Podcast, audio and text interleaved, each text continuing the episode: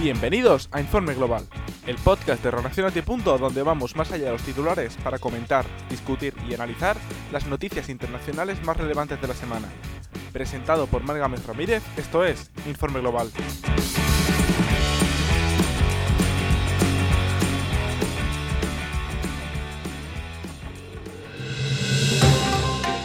¿Qué está pasando en el mundo?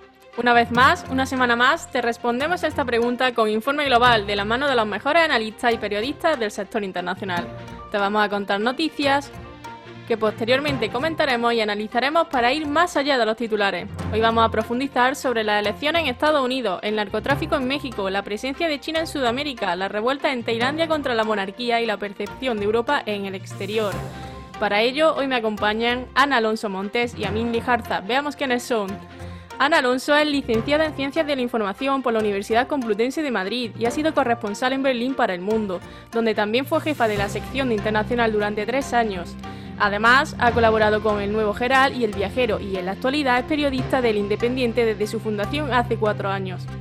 A mí ya lo conocemos, es nuestro analista, pero recordémosle, es graduado en Derecho y Relaciones Internacionales por la Universidad de Lieja, Bélgica, y además está terminando su estudio en Ciencias Políticas en la Universidad Rey Juan Carlos. Forma parte del International Security Observatory y del Eurodefense Joven España y participa activamente en medios de comunicación como Rusia Today o France 24. Bienvenidos a Ana y muchas gracias por acompañarnos en el cuarto episodio de Informe Global. Empecemos. Trump busca el voto de los ancianos con promesas sobre la vacuna, nos informaba y France 24. El presidente de Estados Unidos, Donald Trump, intentó este viernes mejorar su apoyo entre los adultos mayores al prometer una vacuna gratuita del COVID-19 a los ancianos en residencia, mientras su rival, Joe Biden, denunciaba sus mentiras sobre la pandemia y sus intentos de acabar con la reforma sanitaria. Mientras Trump se dirigió a Florida, donde prometió un programa para vacunar de manera gratuita y rápida a los adultos mayores, su contrincante, el ex vicepresidente y candidato por el Partido Demócrata Joe Biden, Llegó a Michigan y desde allí anunció sus planes para proteger e impulsar la ley de cuidado de salud asequible, conocida como Obamacare, y que su rival republicano ha prometido derogar en varias oportunidades. Tanto Trump como Biden se centraron en temas de salud prioritarios para muchos de los votantes en las elecciones generales del 3 de noviembre, durante sus respectivos actos de campaña en los estados clave de Florida y Michigan. Amin, seguimos con las elecciones presidenciales de Estados Unidos del próximo 3 de noviembre una vez más pero es que hay mucho que entender, como por ejemplo, ¿por qué estas promesas de Trump? ¿Por qué busca el voto de los mayores? Cuéntanos. Bueno, primero de todo, una vez más, eh, pues un placer estar aquí y, siempre con grandes profesionales. Pues en cuanto a las preguntas que me haces, y efectivamente parece que las elecciones de Estados Unidos no se nos va de, informe global, eh, es muy simple, ¿no? O sea, al final hay que entender un poco al electorado de, de lo que viene a ser el partido, el partido republicano actualmente y sobre todo el electorado del partido republicano al que Trump, o al electorado estadounidense al que Trump puede llegar. Entonces, eh, para ello, Trump eh, se, focaliza siempre ¿no? en, ese en ese votante blanco, eh, patriota, pero patriota bajo igual, unas consideraciones un poco más exacerbadas, ¿no? Hasta, hasta ese igual nacionalismo estadounidense y, por supuesto de, edad avanzada. Es decir, al final el Partido Republicano está eh, aprovechando con esta estrategia y sobre todo lo que sería la administración Trump y la campaña de Trump para valerse de los últimos votantes o de las últimas generaciones de votantes que va a poder, de las que va a poder beneficiarse eh, en, cuanto al, en cuanto al voto. Entonces, claro, qué mejor cosa que sabiendo un poco ya por dónde va esta, esta, esta bacteria, este virus, esta, esta, enfermedad que es el COVID-19, que afecta más a las personas mayores, eh, que hay más riesgo de mortalidad, pues si ofreces vacunas gratis para sobre todo este sector poblacional en cuanto a la edad, vas a ganarte o vas a conseguir, después también de una mala estrategia ¿no? en cuanto al tema de mascarillas o negacionismo, vas a conseguir volver a encauzar o a encandilar a un electorado con el que te habías desenganchado y que tan importante era para distintos estados en Estados Unidos y sobre todo para tu campaña a nivel eh, nacional. Por lo tanto, el hecho de buscar el voto en los mayores es coger una población que todavía se siente muy comprometida con esos valores estadounidenses que ven en, la administración y en la retórica de Trump. Y la promesa es clara, volver a reconquistar a ese, a ese sector poblacional que igual había perdido por ese negacionismo que había llevado al principio de la pandemia. Ana, entonces, ¿quién va ganando la disputa, Trump o Biden? A ver, sobre el papel, eh, las encuestas nos dicen, con todos los reparos, porque ya sabemos que las encuestas nos dieron un gran susto en 2016, sobre el papel va ganando Biden y va ganando con bastante ventaja, bastante más ventaja que ganaba Clinton hace cuatro años. Eh, una cuestión eh, que hay que tener muy en cuenta es que Estados Unidos no son unas elecciones, son 50 elecciones, hay 50 estados y en realidad solo cuenta eh, el voto, cuenta el voto de todas, pero en cuanto a votos electorales, como siempre votan unos siempre demócratas, ejemplo California, ¿no? y otros siempre votan republicano, eh, los que tienen en, tienen en cuenta son pues, los que van oscilando, que cambian de unas elecciones a otras, pero no siempre, ¿no? Hay unos que son en común. en caso, en cuanto a votos populares, va ganando clarísimamente eh, Biden, pero también ganó votos populares Clinton y no consiguió la elección porque no logró los suficientes votos electorales, que son 270. En cuanto a esos estados que son, se llaman battleground, o, eh, es decir, los campos de batalla, también va ganando Biden. Eh, de hecho, incluso gana en Florida por punto y medio en las últimas encuestas de Real Clear Politics que es uno de los estados clave y que si recordamos, en el año 2000 es donde estuvieron recontando hasta el final, hasta días después, ¿no? Y, al final fueron 400 votos los que dieron la, victoria a los republicanos. Eh, esta vez eh, parece, mm, si, las encuestas son fiables, bueno, también hay que tener en cuenta que en estas, en estas elecciones hay ya 26 millones de personas que han votado ya. Hay mucho voto anticipado, mucho voto por correo y eh, se supone que si la, o sea, la, mm, afluencia a las urnas es bastante elevada, es decir, por encima del 60%, que para Estados Unidos está, es aceptable, las posibilidades de Biden también son mucho mayores.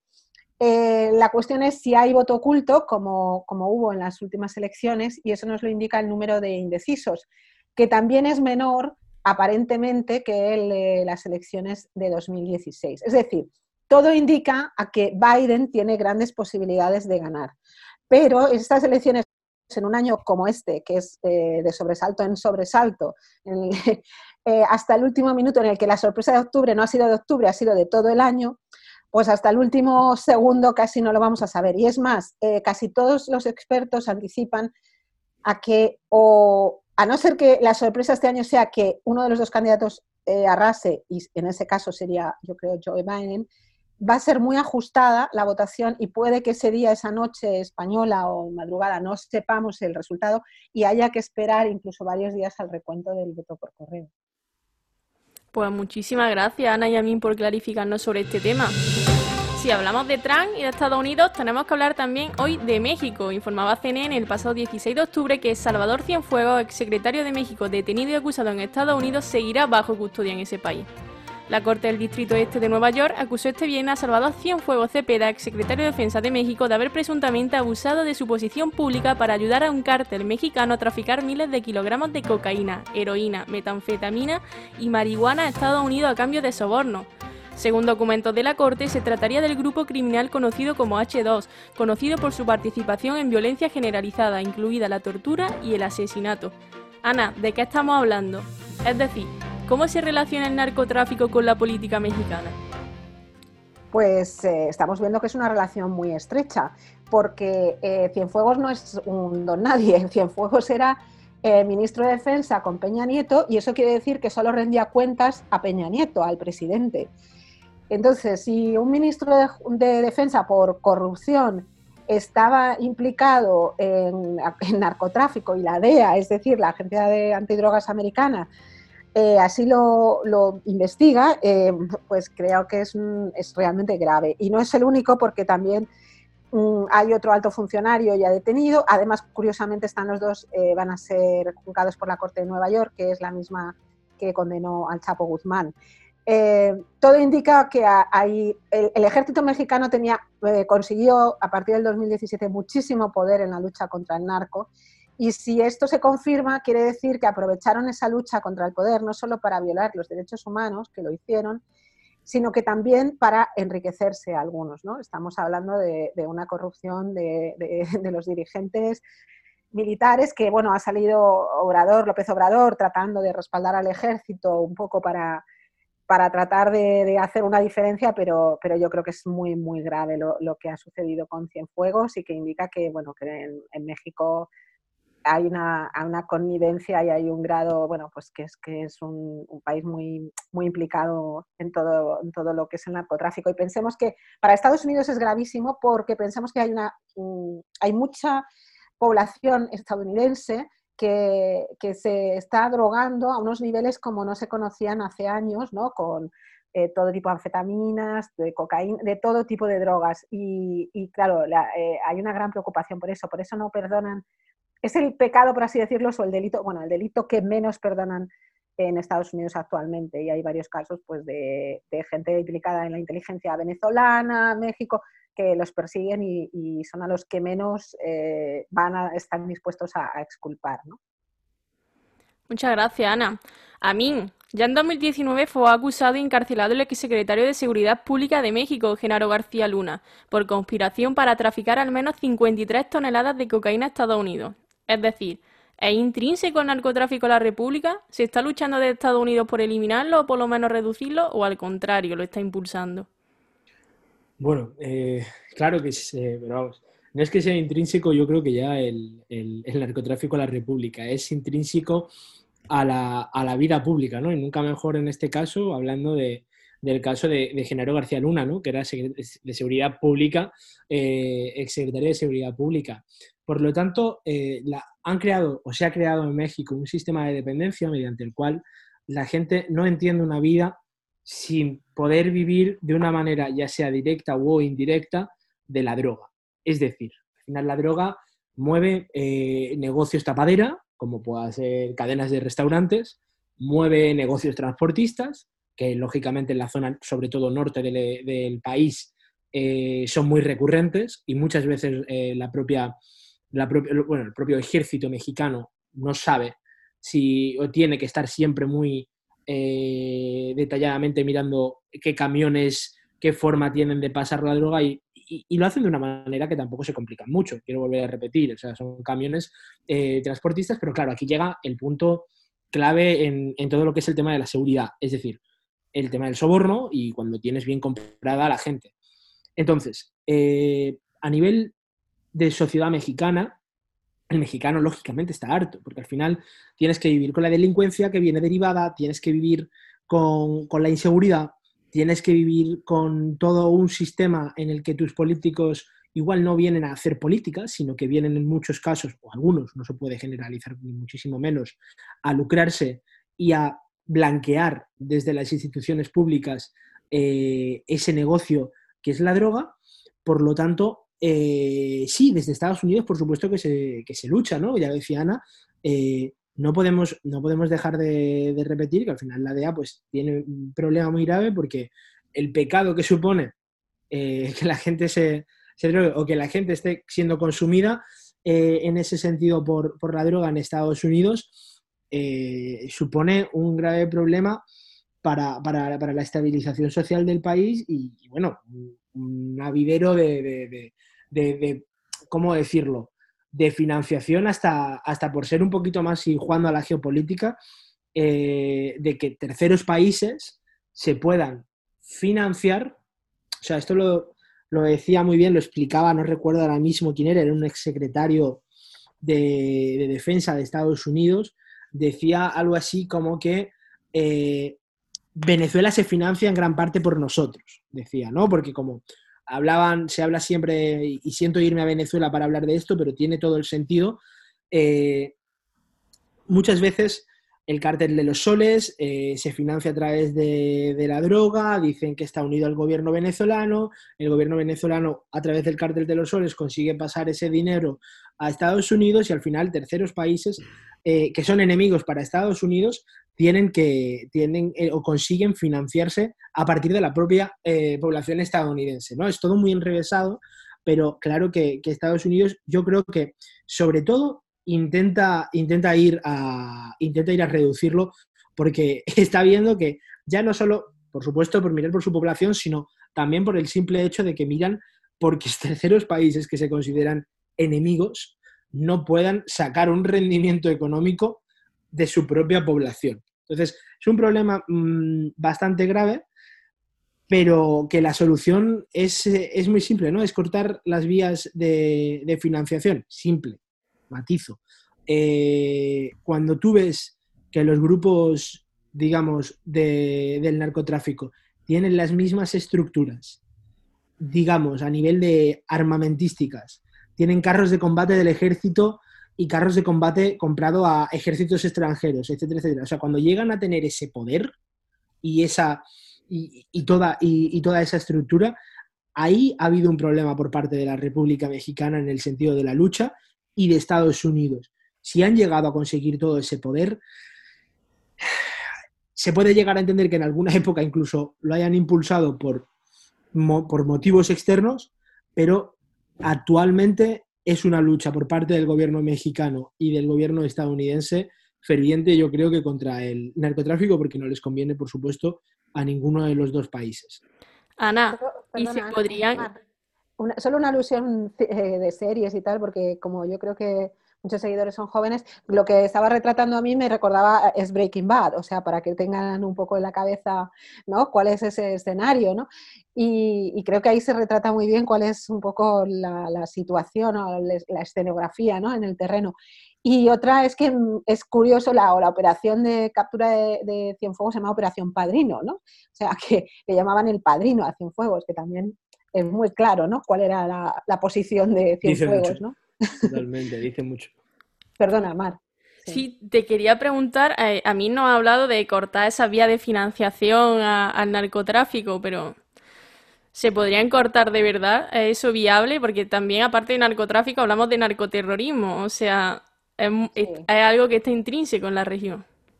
Sí, está muy vinculado y, y, la alusión de Amina a Venezuela yo creo que es pertinente, porque ahí está todo ligado, Venezuela, Colombia, ¿no? Mm. Eh, o sea, está ligado el narcotráfico, el narcoterrorismo, es una herramienta, es un instrumento de poder de unos y de otros, ¿no? Eh, a la vez son, son poblaciones que muchas veces eh, dependen de, esa droga para subsistir, o sea, ya no estamos hablando de, es simplemente que no tienen otra vía de, cómo salir adelante. Es, es, yo creo que se, se puede y en Colombia ha habido intentos serios, ¿no? De sustituir producción eh, de coca y sustituirla por otros cultivos o darles otras aplicaciones. Y, creo que hay una vía, pero requiere mucho esfuerzo y no es dinero fácil como es el dinero del narco. ¿no? Y luego ya cuando se meten los criminales es que es una espiral que es muy difícil de, cortar. ¿no? Eh, vale, puedes ir deteniendo a los capos, pero es que los capos nombran otros capos. O sea que...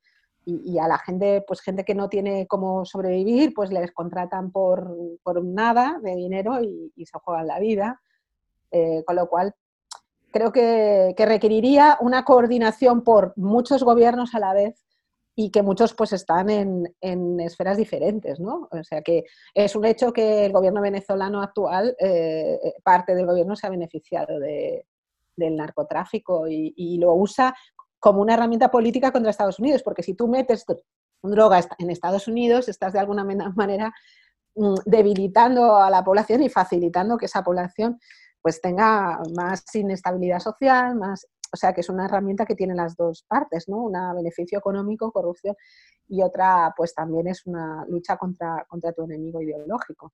Eh, es decir, es bastante, es bastante complicado, pero como en todo, pues el seguir la pista del dinero y el tratar de cortar esas eh, vías de, de, bueno, de, suministro de, fondos, pues es lo, más relevante. Pasa como con el terrorismo internacional, o sea, si tú quieres atajar el terrorismo al Daesh, lo que tienes que ir es saber cómo, cómo se alimentan financieramente, porque si no, siempre van a seguir. Sí, por supuesto. Pues muchas gracias y seguimos con Latinoamérica. En esta ocasión hablamos de Argentina y su relación económica con China. China no solo es actualmente el principal socio comercial de Argentina, sino también uno de los principales inversores en el país y un soporte para las complicadas reservas nacionales, informaba CNN. El Fondo Monetario Internacional indicó este lunes que el equipo que visitó Argentina entre el 6 y 11 de octubre se fue del país entendiendo las dificultades económicas y sociales por las que atraviesa la nación. El equipo pudo adquirir una comprensión más profundizada de los planes de política de las autoridades para estabilizar la economía y ponerla en una senda de crecimiento más sostenible y uniforme, informó el FMI en un comunicado. Ana, ¿qué está pasando en Argentina entonces? ¿La crisis en la que está sumida se debe de verdad al coronavirus o viene de antes? No, viene de antes. Bueno, Argentina, Argentina es crisis, vamos, o sea, eh, de siempre. Eh, bueno, tuvo el gran, la gran crisis de 2001, la, la super crisis, eh, pero ahora están diciendo que, que, se repite, ¿no? 2001 es un país asociado a la hiperinflación, es un país con una deuda brutal, es un país dependiente del FMI, siempre un país con unos recursos increíbles, pero que nunca terminan de... Hay gente que dice que es ya una cuestión que va asociada intrínsecamente a los argentinos, ¿no? Que, idiosincrasia ya. Sí, idiosincrasia argentina, ¿no? Pero, pero realmente es preocupante. Y claro, la, la, crisis del coronavirus no ha hecho más que acrecentar todos los problemas que ya tenían, ¿no? Y, y bueno, necesitan eh, tener más posibilidades de gasto público, pero no pueden aumentar el gasto público porque ya está totalmente eh, desorbitado, ¿no? Eh, es muy grave, pero es una crisis, la, crisis en Argentina ahora, eh, aquí está llegando muy poco eco de toda la, eh, toda la movilización en las calles que está habiendo, ¿no? Hay banderazos que se llaman, que son manifestaciones, ya ha habido ocho, y el 12 de octubre estuvo, fue la última, me parece, y son miles de personas que están saliendo a las calles porque están ya hartas ¿no? de, la situación. Llevan un confinamiento casi, creo que es el más largo de los más prolongados de todo el planeta, y, y, bueno, es una situación realmente dura para la población. A su vez, esto se une a que eh, políticamente en el gobierno pensemos que está la vicepresidenta es Cristina Kirchner, pero que tiene un papel bastante fuerte, aunque Alberto Fernández está ahí un poco para compensar la balanza, pero están haciendo una reforma en la justicia, porque Cristina Kirchner intenta evitar todos los casos que tiene pendiente ella y su familia, y lo intenta con el control eh, político de la justicia. Y claro, la gente, la gente eso ya, hay mucha gente que está, está muy harta y está saliendo a las calles por eso, porque, porque no pueden más con, con una forma de gobernar que, eh, que, bueno, que intenta el control absoluto de todo y a cambio de, es verdad, de programas sociales que en algunas, eh, algunos sectores pues sí que les han venido bien, pero pero de alguna forma intentan, eh, intentan eh, trasladar a la población que la única vía que hay es el, es el apoyo al kirchnerismo para salir adelante, ¿no? Y como perdonarle los pecados a, Cristina Kirchner y como si fuera aquello los delitos, que yo estoy hoy muy judeocristiana, debe ser porque es domingo. Pero, y, y, claro, y yo creo que la, la, población ya no, no, puede, no puede aguantar más. Y sobre todo no puede aguantar más porque es que como en toda Latinoamérica hay un sector informal también muy grande, ¿no? Y también mucha dependencia del turismo, con lo cual en esos sitios eh, la, el coronavirus, la pandemia, hace muchísimo más daño y más en esas situaciones de, de confinamiento. Es decir, eh, a tu pregunta, la crisis eh, argentina es casi sinónimo.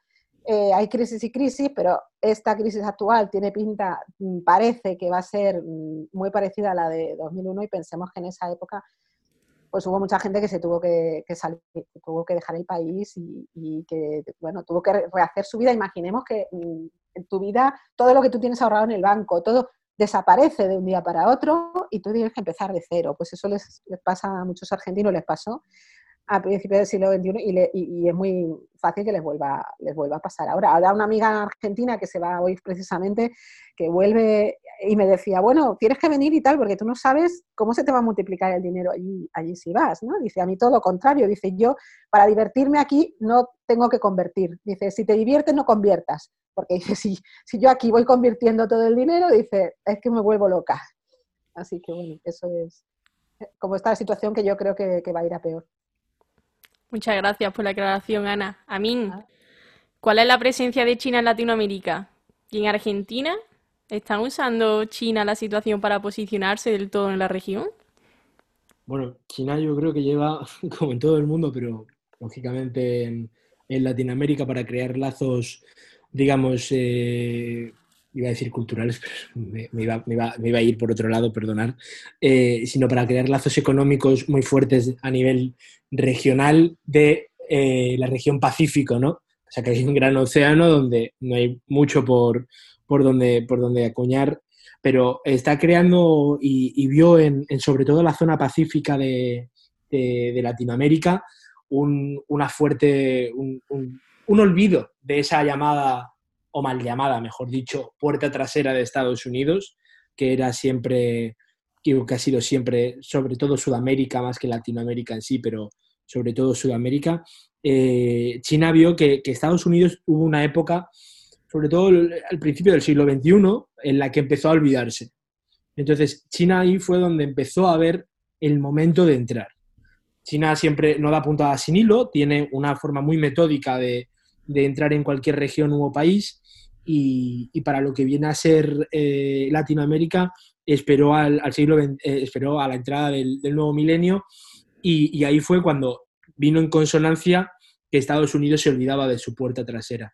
La crisis del corralito fue, por supuesto, para entrar en Argentina. Es decir, fue el momento en el que China acuñó y dijo, ahora es cuando nosotros vamos a empezar a comprar a mansalva todo lo que, todo lo que podamos. Es como para nosotros cuando tuvimos la crisis del 2008, la real entrada de China en España viene cuando entra nuestra crisis y yo creo que con edificios eh, tan icónicos o cuando empezamos a ver, por ejemplo, una tienda de Huawei ¿no? en, Madrid de repente y decíamos, perdonar, eh, o el edificio, mira que he vivido en Madrid, eh, pero el edificio este que está creo que en Plaza España, que lo compraron también, etcétera. En China ocurrió, lo, en Argentina, perdonar, ocurrió lo mismo. Y, y entonces, que esto es como siempre, o al menos como casi siempre lo intento ver yo, es geopolítica, ¿no? Al final, Latinoamérica es la forma más fácil o más directa de poder atacar a su gran adversario que es Estados Unidos.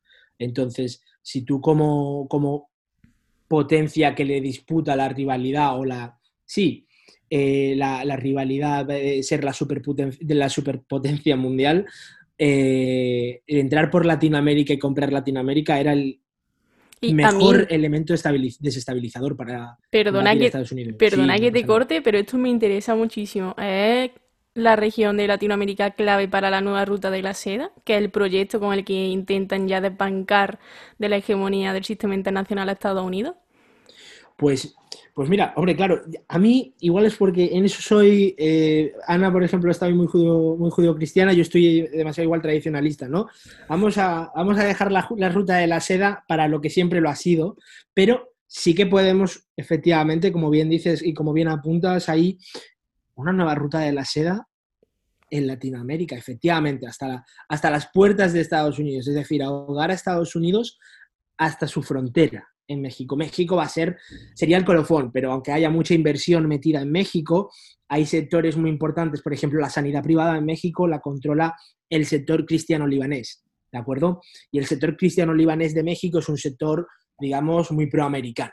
Es decir, es un sector que tendríamos que irnos a la geopolítica de Oriente Medio, tendríamos que entender varias cuestiones y entenderíamos que, es un sector al que China mm, va a necesitar mucho tiempo para comprar, porque hay elementos que aquí entran en los que China con los árabes, aunque aquí sean libaneses cristianos, no se suele comportar especialmente bien.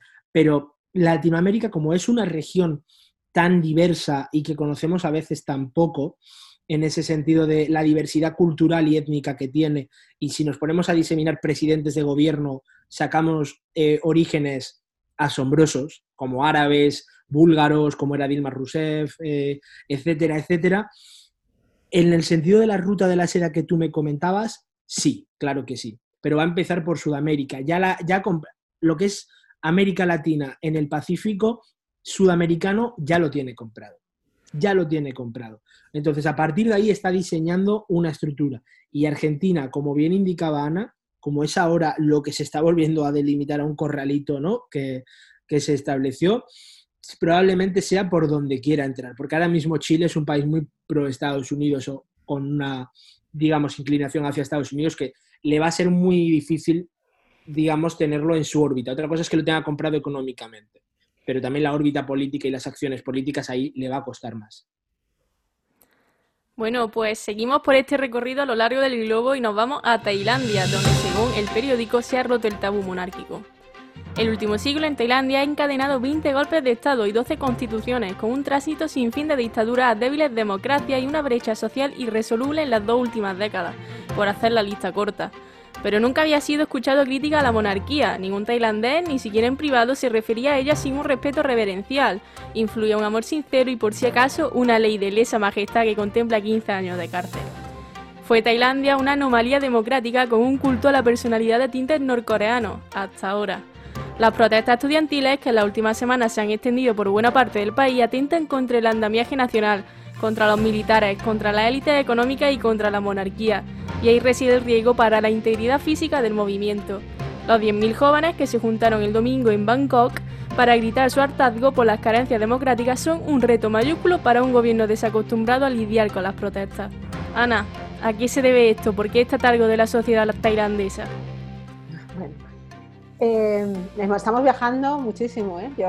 ahora, ahora esto de Tailandia ya es súper exótico.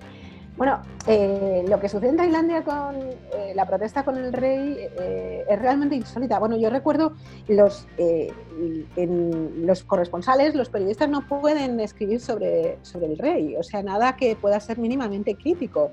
O sea, yo me acuerdo los, los corresponsales que, que había en el mundo tenían que andar con pies de plomo ¿no? para poder tener los visados y no decir nada ofensivo contra la monarquía. Eso ha sucedido hasta ahora y era sagrado. Pero la gente joven, como en muchos otros sitios, ha salido a las calles a pedir reformas democráticas. Eh, yo creo también el ejemplo de Hong Kong es muy importante en, toda la, la zona. Eh, y eh, esos jóvenes ya no solo están pidiendo reformas democráticas, sino que el 3 de agosto, cuando presentan un manifiesto, también incluyen la, figura del monarca. Eh, y como tú bien dices, pues arriesgándose a un delito de lesa majestad porque es incuestionable ¿no? el, monarca. El problema es que también se han encontrado con un monarca que no era como el anterior. El anterior cumplía su función, fue ejemplar, ejemplar, pues como son los monarcas ejemplares, es decir, no meten la pata y están en su sitio y no son corruptos o no, llevan una vida disoluta, pero es, su hijo resulta que eh, pues todo lo, es todo lo contrario. Bueno, de hecho, pasó gran parte de la, del confinamiento en un hotel en, el sur de Alemania, con 20 concubinas, o sea, eh, a todo lujo, y todo eso, pues en el momento en que vivimos, todo eso se conoce, o sea, es imposible que no llegue a conocerse con las redes eh, sociales y todo lo que hay. Entonces eso realmente a una población que, lo está pasando mal, como en el resto del planeta, pero más los países donde hay una clase empobrecida y clase media mm, que se va formando y va, teniendo pues intereses pues, eh, políticos, intereses sociales distintos, pues eso afecta. Entonces, eh, eso ha motivado pues, que salgan a las calles y que sigan saliendo desde el 3 de agosto, siguen saliendo y siguen demandando esa serie de cambios. Y hay gente que está en la cárcel, de, tres de los mm, activistas pues están, están en la cárcel y, bueno, y no se sabe. Supongo que acabará, acabarán aceptando determinadas, determinadas reformas y, y no lo sé si el rey sobrevivirá o no, pero vemos que la monarquía, eh, no solo en Tailandia, sino en el resto del mundo, si quiere tener unos años de supervivencia, que yo creo que no va a tener muchos más, o sea, eh, por lo menos tiene que ser pues un elemento pues, que, decorativo ejemplar, pero no, no puedes estar ¿no? teniendo ese papel en el que tú representas al país y sin embargo pues eh, ser como, bueno, como si no tuvieras nada que ver. De hecho, este rey ha vivido la mayor parte, que tiene un nombre impronunciable, lo intento, pero Rey Maha Bajira Longong, eh, impronunciable para nosotros. Este, este, rey ha vivido la mayor parte de su vida fuera de Tailandia, o sea que, quiero decir, eh, tiene muy poco, muy poco vínculo con el país. Bueno, pues esa gente, esas élites que se han formado fuera, que bueno, son millonarios y que creen que, bueno, que están por encima del, en realidad se creen monarcas absolutos en un momento en el siglo XXI en que eso es totalmente imposible mantenerlo. A mí, ¿qué nos puedes contar sobre esto? ¿Nos da antecedentes? Sí, por supuesto. Bueno, eh, yo eh, es que Voy a los antecedentes, pero antes digo anacrónico, ¿no? Lo del tema de la monarquía absoluta en estos tiempos yo creo que ya es anacrónico, aunque a algunos les cueste. Pero, pero bueno, en este sentido hay que entender al país.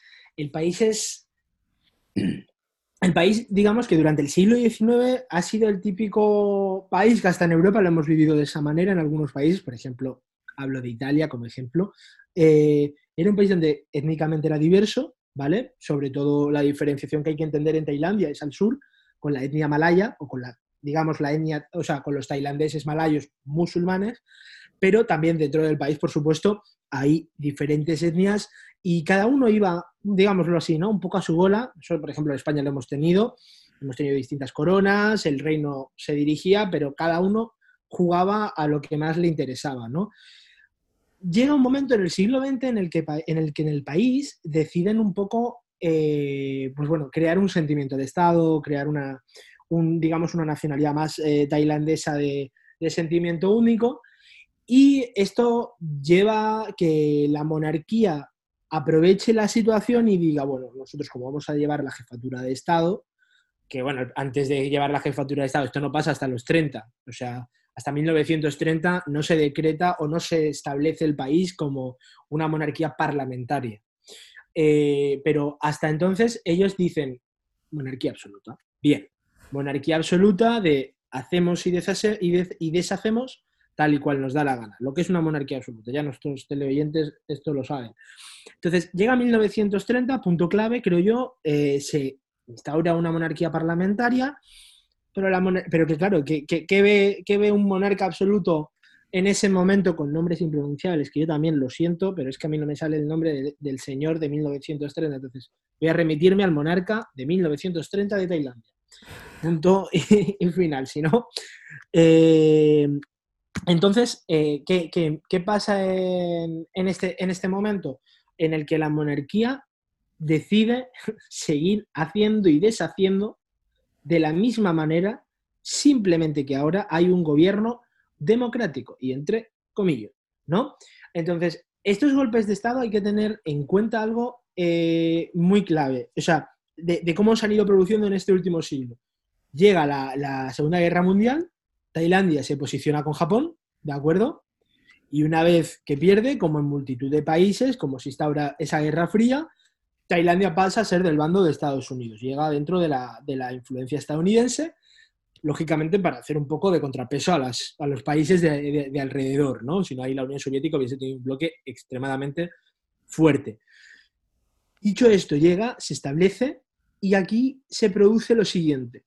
Los golpes de Estado, los intentos, mejor dicho, de golpes de Estado, podríamos decir, bueno, serán soviéticos sublevados o distintas... No, no, no, no, no hay que entender que en Tailandia los golpes de Estado se vienen dando por partidos de derecha y centro derecha, y si queremos, ahora que, nos gusta acuñar extremas, pues extrema derecha. Es decir, todo se quedaba en ese abanico de partidos de centro derecha, de derecha y extrema derecha. Y los partidos de izquierda son tan residuales en Tailandia que no, no pintan nada, ¿no? Es decir, para que eso también nos da mucho que pensar de la forma de si el que iba a dar un golpe de Estado, de qué manera o qué manera de país quería tener. ¿No? Entonces, una manera, digamos, más tradicionalista, más, aunque la figura del rey sea importante, etcétera, etcétera. Y después, a toda esta situación y los últimos 50 años, sobre todo, le acontece un nuevo problema a Tailandia, que es el tema de, que anteriormente había ya comentado, los malayos, ¿no? La etnia malaya, la etnia musulmana dentro del país. Vienen insurgencias, insurgencias eh, islamistas, eh, se, llega a eh, se llega a establecer una ideología extremista en ciertas partes del sur y, hasta día, y a día de hoy ya hablamos de, perdón, de grupos terroristas dentro del país y no simplemente pertenecientes a Daesh, sino grupos terroristas independentistas, es decir, grupos terroristas de carácter de nosotros somos musulmanes y no queremos ser Tailandia, queremos ser la República eh, Islámica del Sur, con nombre impronunciable, lo siento mucho, es que no, no se me da el idioma, etc., etc., etc. Entonces, eh, los antecedentes lo que marcan es, a la, actualidad que vivimos ahora, es algo muy, muy sencillo, ¿no? Es un país tradicionalista en el que la gente se tiraba al suelo, generales de 70 años, cuando pasaba el rey, se tenían que tirar al suelo y ponerse boca abajo, en el que los golpes de Estado los daban partidos de derechas y en el que la izquierda siempre ha sido residual y ahora yo creo que no se puede denominar ni que esta juventud sea de izquierdas o sea una, digamos, eh, un hartazgo por parte de la izquierda. Yo creo que es una parte, un hartazgo, como decía bien Ana, de, esa clase media que se va, en cierto modo, también otra vez entre comillas, empoderando y que, ya quiere, que, que gente un poco más progresista y con más amplitud de miras. Claro, tú llegas, empieza el coronavirus y ves a tu rey en Alemania, en un hotel que ha alquilado tres plantas con X, eh, con X señoras o con X concubinas, me gusta la palabra para, este, para esta situación, X concubinas, tras, eh, algo está fallando, algo, algo está fallando. Entonces, yo creo que al menos en Tailandia no creo que, pueda sobrevivir, o sea, creo que va a sobrevivir la, monarquía, pero ya como algo muy residual. Es decir, yo creo que va a, sobrevivir como algo muy residual porque los, ataques hacia su propia población en el sentido de la falta de respeto, decoro y, y altura política, unida a esa crispación por parte de la derecha tradicionalista, yo creo, y, por otro lado, a estas personas que, ya tienen ese hartazgo y tienen un espíritu más progresista dentro del propio país, van a llevar a que, tras estos antecedentes que ya hemos entendido un poco o pueden dilucidarnos cómo es el país o cómo era el país, el futuro se plasma, yo creo que en un país donde la monarquía pueda llevar la jefatura, pero de una manera un poco segundo plano, y haya ese parlamentarismo un poco más real. Y por último, nos vamos a Europa, que se encuentra en plena segunda ola de coronavirus. ¿Qué países están viendo rebrotes? Se preguntaba Euronews. Europa está viendo un resurgimiento de los casos de COVID-19 después de controlar con éxito los brotes a principios de año con un estricto confinamiento que había conseguido frenar la epidemia. España y Francia son los países más preocupantes con cifras similares o superiores a las del primer brote. Sin embargo, cabe señalar que se realizan muchos más test que entonces. Los Países Bajos también están registrando más casos que entonces. Ana, ¿qué está pasando en estos países? ¿Por qué esta segunda ola? ¿Hablamos de una gestión ineficaz? A ver, eso, last but not least, ¿no? Estamos aquí porque estamos nosotros también inmersos en esta segunda ola, que más un tsunami. Eh, bueno, yo creo que son muchos factores, pero en realidad, bueno, lo decía el director de la, el que lleva OMS, eh, la parte europea, Has y es que nos hemos relajado, hemos bajado la guardia, han bajado la guardia los gobiernos y hemos bajado la guardia eh, la población. Y no hemos atendido, también hemos estado un poco despistados todos con las normas, normas necesitábamos normas claras y no hay normas muy claras. por ejemplo, en Alemania hay un virólogo que es el asesor de Angela Merkel, que se llama Drosten, que tiene un blog eh, y que es muy seguido, un, podcast, es muy seguido y él insiste mucho en que eh, no hay que estar en interiores, hay que estar en interiores con gente el mínimo tiempo posible, hasta tal punto que le hacían una entrevista hace poco y decía, no, yo a restaurantes no he ido mm, eh, desde que conocimos que había coronavirus, yo no he vuelto a pisar un restaurante. Pero no solo son restaurantes, es también en las casas. O sea, no tenemos asimilado que en nuestra casa no podemos juntarnos con toda la familia y estar allí un montón de tiempo y sin las mascarillas. Cuestiones como muy, muy sencillas. Y también se une pues, a problemas de, gestión que luego eh, eh, podemos hablar más, que es el, cuestiones de, coordinación entre gobiernos locales y gobiernos regionales y gobiernos centrales, porque en, en muchos países, pasa en España, pasa en Alemania, la sanidad está transferida, pasa en Alemania, también como aquí, y hay que coordinarse con los, no solo entre el gobierno, que también en Alemania es un gobierno de coalición, sino que además hay que coordinarse con cada uno de los gobiernos regionales. Eso dificulta mucho el, el entendimiento. Eh, no solo, o sea, todos, desde República Checa, que es el país que tiene más eh, contagios por cada 100.000 eh, habitantes, que son 700 y pico, hasta aquí que en España tenemos 340, es decir, estamos con quinto y sexto, pero bueno, es súper alarmante teniendo en cuenta que en Alemania tienen los, están sorprendidos, alarmados y están diciendo, ayer decía Angela Merkel, por favor, quédense en casa, con una media de 50 por 100.000 habitantes. Eh, sí, yo creo que, ha influido tanto mm, unas ganas de, ponerse en marcha después del verano, en, el verano demasiado rápido, porque la economía mm, estaba realmente bajo presión y, también pues eso, que hemos, bajado la guardia. Pero un poco para, que haya esperanza, yo eh, llamaría la atención sobre gente que también lo ha hecho bien. Yo creo que, eh, por ejemplo, eh, Jacinta Arden, que acaba de ganar las elecciones, aunque es un país de 5 millones de habitantes, también tengámoslo en cuenta. O sea, no es lo mismo que se controle el coronavirus en una ciudad grande como Nueva York o en ciudades como Madrid o Barcelona o, países que son 5 millones de habitantes y también por sus, eh, son, son muchas islas, también hay islas, también hay, la población está más dispersa, pero yo creo que Arden es un ejemplo de dirigente de cómo se puede gestionar bien. Ella ha sido muy clara en los mensajes, pero también eh, desde su Facebook Live, ella da ánimos a la población, pero también les dice, a ver, eh, traten de limitar sus contactos, traten de estar en casa, es decir, una serie de consejos, recomendaciones muy claras y dando ejemplo tú también con lo de la mascarilla, no mascarilla, y dando, dando ejemplo desde el poder. Y luego también, pues, eh, medidas que sirvan a la población para poder hacer frente a todo el confinamiento, en el caso, por ejemplo, cierre de restaurantes y, que, es ahora, y ahora me decían en Barcelona, están alarmados ¿no? con un cierre de restaurantes durante 15 días que muchísimos negocios se van a ir a pique, ¿no? si no reciben las ayudas adecuadas.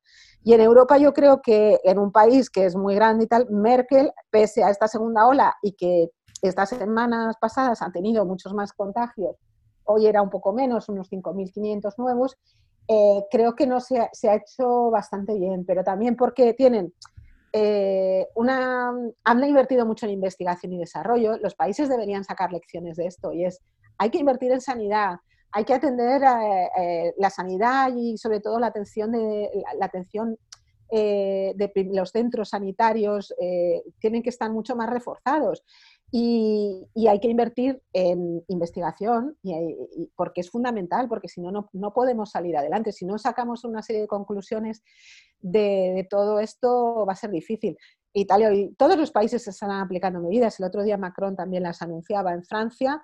Y yo creo que hasta que no haya vacuna vamos a tener que acostumbrarnos a este nuevo tipo de vida. Pero pero creo, mm, así para terminar, termino con el mensaje de Arden, que ella decía, bueno, el éxito de, mi éxito no es mío, sino de los 5 millones de habitantes de, Nueva Zelanda. Entonces yo creo que todos y cada uno de nosotros tenemos que actuar, que era también una de las consignas que ella daba, como si tuviéramos el coronavirus para la gente con la que no estamos en contacto habitualmente. Es decir, tener muchísimo cuidado y limitar mm, nuestros contactos sociales.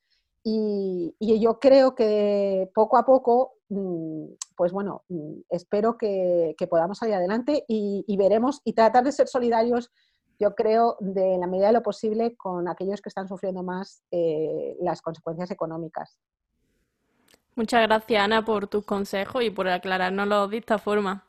A mí, aprovechando que estás en Bruselas, ¿cómo nos ven a España desde allí, desde el exterior?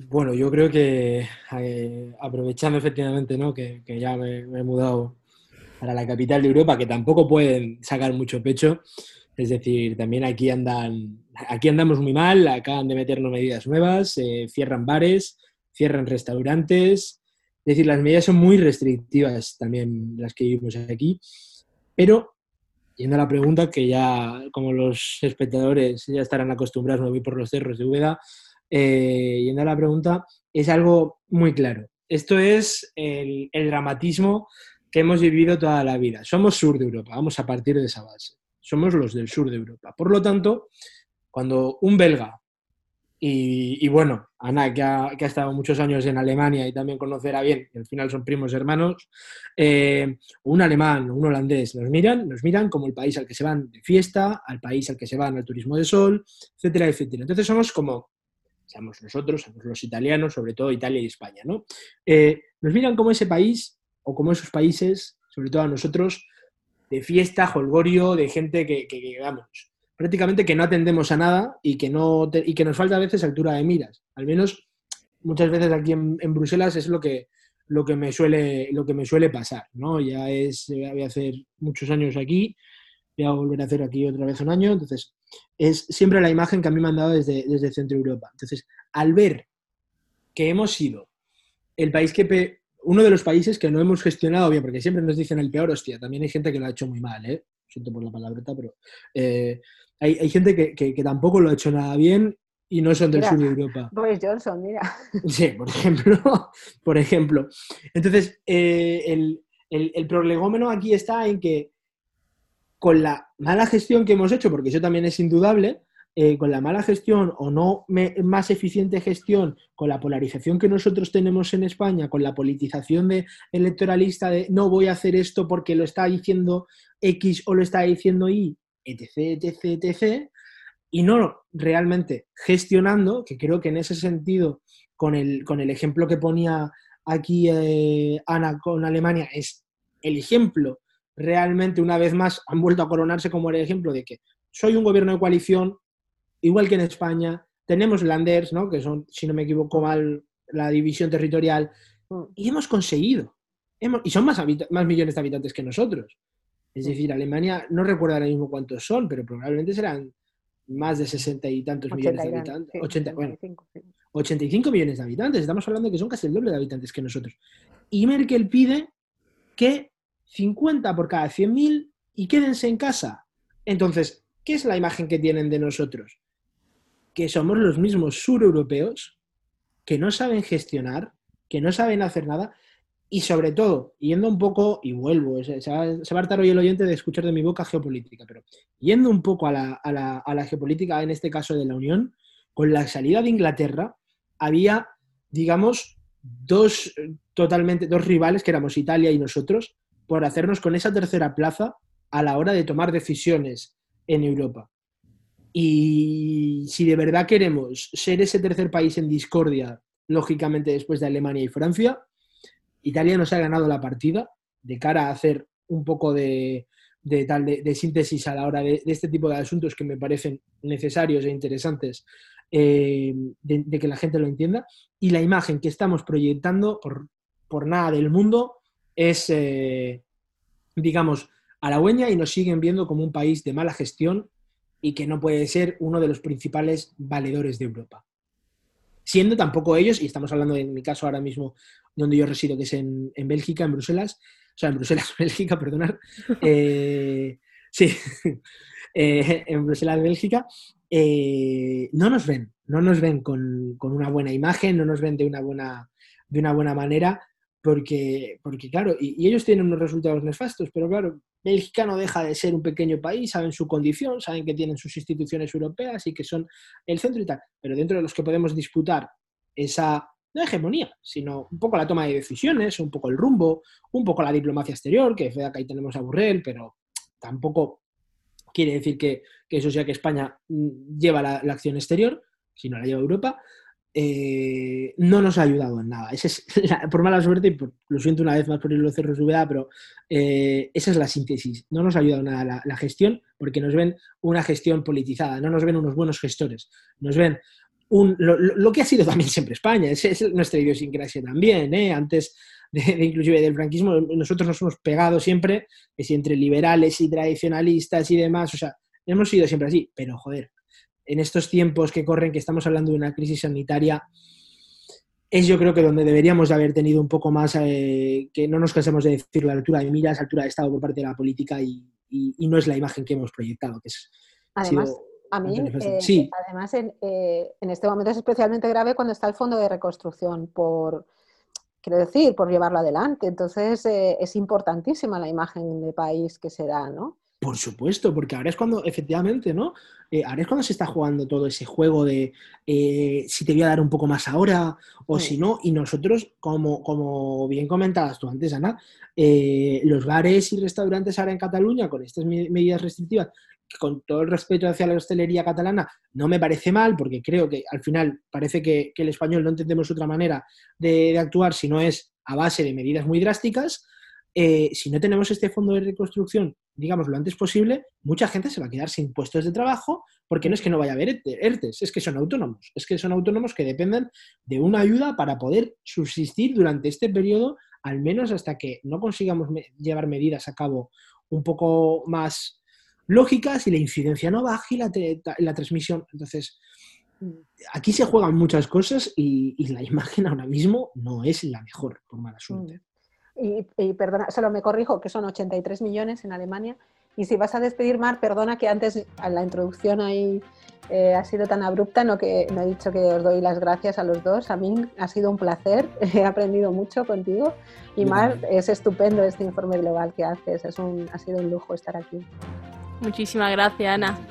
Y bueno, nos despedimos. Ana, a mí, gracias por participar en Informe Global, por darle contexto y aclarar las noticias que recorren nuestro mundo. Como vemos, vivimos en un mundo totalmente interrelacionado. Lo que pasa en el mundo nos afecta a nosotros. Muchas gracias por escuchar Informe Global, tu podcast en español para ir más allá de los titulares.